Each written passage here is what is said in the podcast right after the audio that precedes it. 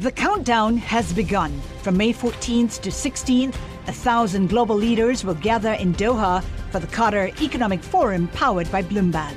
Join heads of state, influential ministers, and leading CEOs to make new connections, gain unique insights, and uncover valuable opportunities in one of the world's most rapidly rising regions.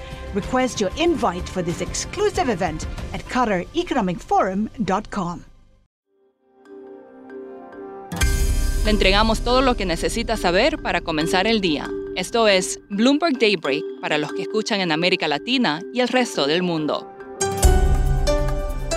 Buenos días y bienvenido a Daybreak en español. Es 20 de abril de 2022. Soy Eduardo Thompson y estas son las noticias principales.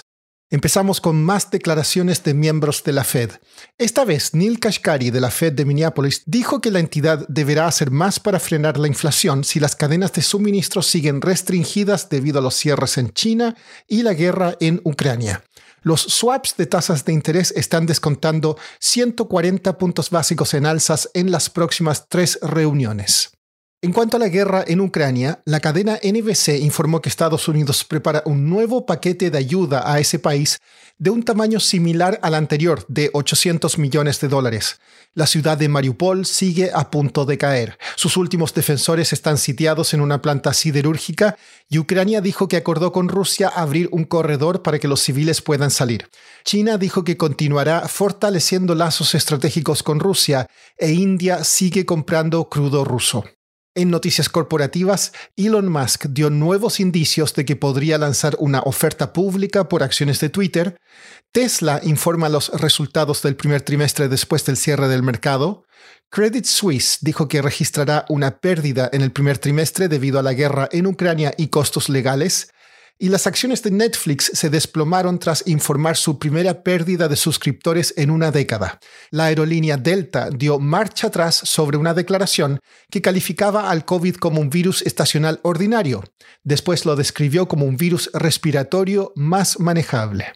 Pasando a América Latina, trabajadores del Banco Central de Brasil suspendieron una huelga, pero continuarán protestando por salarios más altos a través de paros laborales diarios. El sindicato de trabajadores de la entidad pide un aumento salarial de un 27%.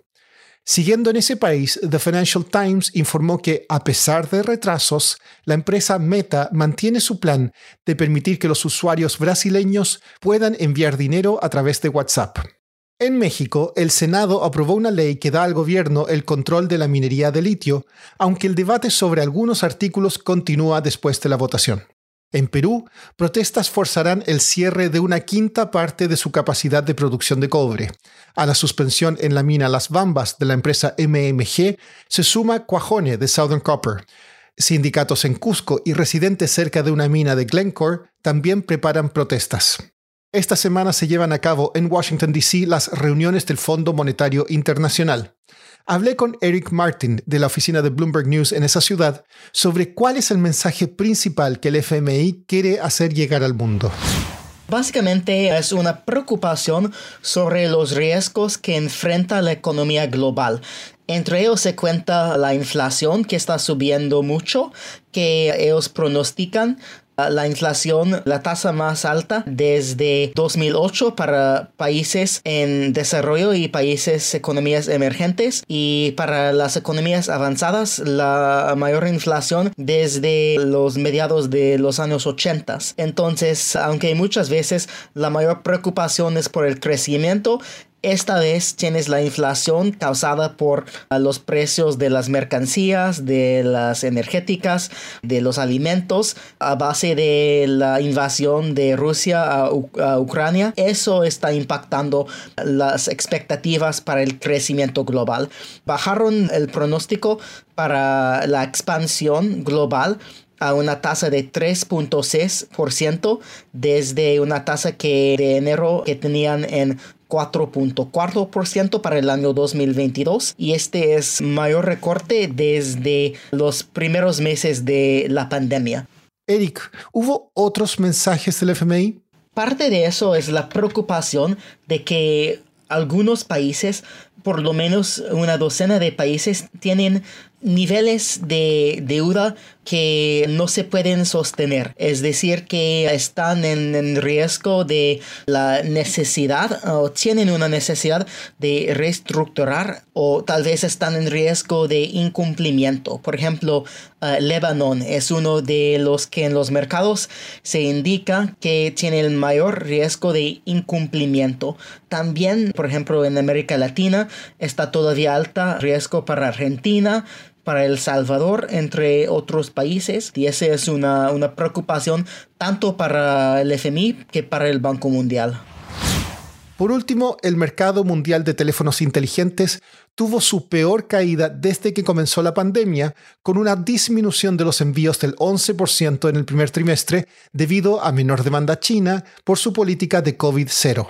Un estudio de la firma Canalis reveló que Samsung recuperó el liderazgo del mercado de manos de Apple. Los proveedores chinos Xiaomi, Oppo y Vivo ocupan el tercer al quinto lugar. Eso es todo por hoy. Soy Eduardo Thompson. Gracias por escucharnos. Para conocer todas las noticias que necesita para comenzar el día, revise Daybreak en la app Bloomberg Professional, donde puede personalizar las noticias que desee recibir. También puede suscribirse a la versión solo audio en Spotify, Apple Podcasts o la plataforma de su preferencia. Eso es todo por hoy. Escuche de lunes a viernes Bloomberg Daybreak.